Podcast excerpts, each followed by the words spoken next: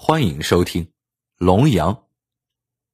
众所周知，杨树到了冬天就会落叶，但有一种叫龙杨的树，却是四季常青。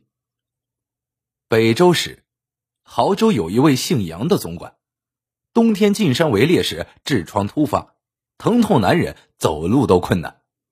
手下见密林深处有座破道观，就把他扶进去歇息。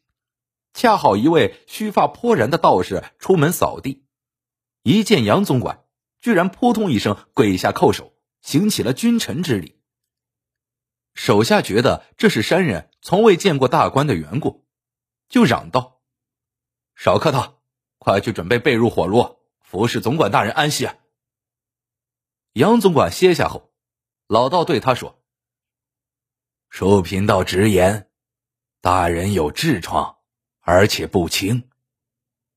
杨总管十分惊奇，望闻问切中，对方只用望就诊出了他的病症所在，可见是位高人，便说道：“道长说的没错，本宫之前也服了不少药汤，但没有什么效果。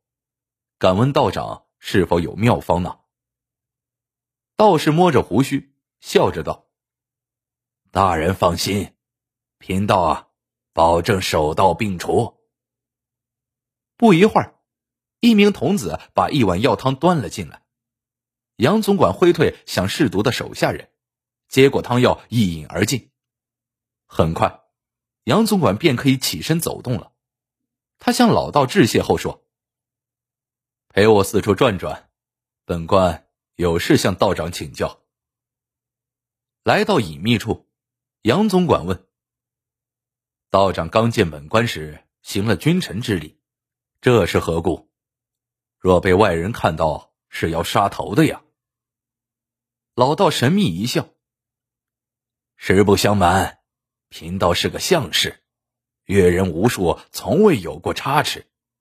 总管大人气宇轩昂，仪表非凡，有君王之相，定能一统天下。”杨总管心里一动。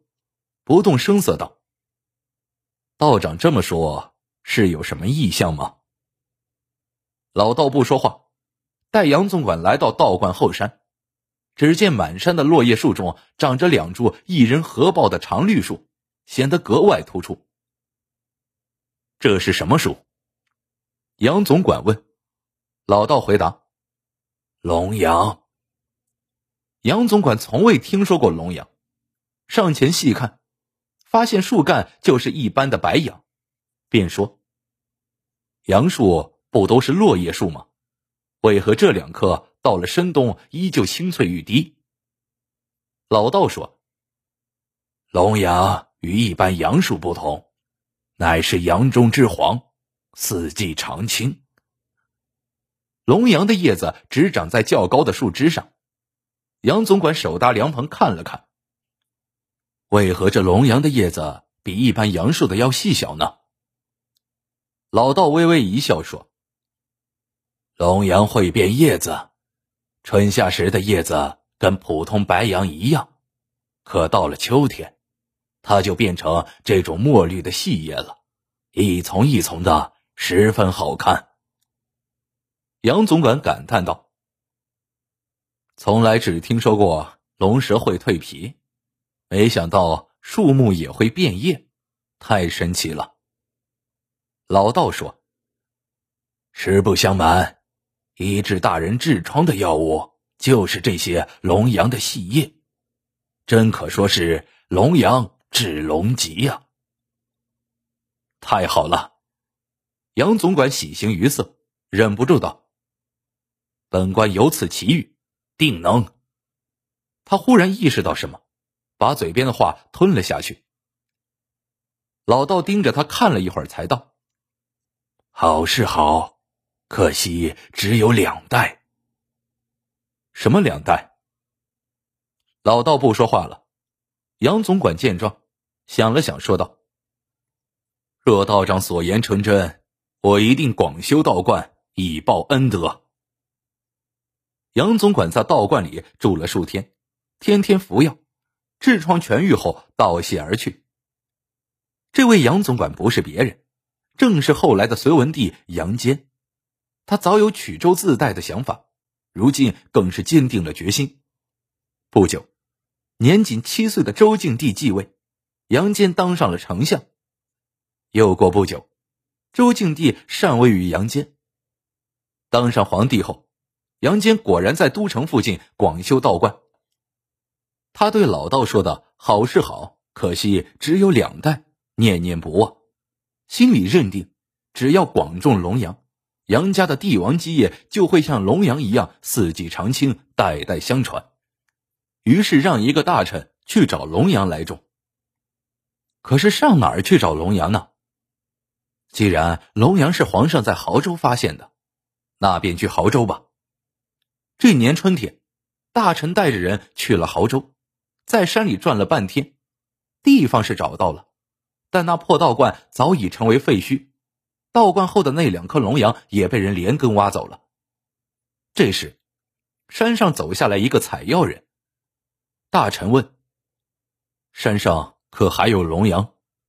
就是原来长在这座道观后的那两株，到了冬天也是青翠的。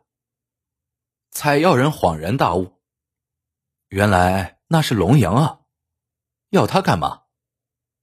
大臣把事情的来龙去脉说了。采药人说：“这简单，只要你们移种一些高大的杨树，我会做法把普通杨树变成龙杨。这可是我家的祖传绝技。”大臣听后半信半疑，但既然找不到龙阳，也不妨试试，于是带着采药人进了京。很快，大批的杨树被移植到新修的道观四周。采药人见这树长势良好，非常满意。还仔细的爬上每一棵杨树修剪枝叶。忙完这些后，就天天在京城闲逛。大臣问采药人何时做法，采药人说要等到秋天杨树叶子变黄的时候。到了秋天，杨树的叶子开始变黄了。这天夜里还刮起了狂风。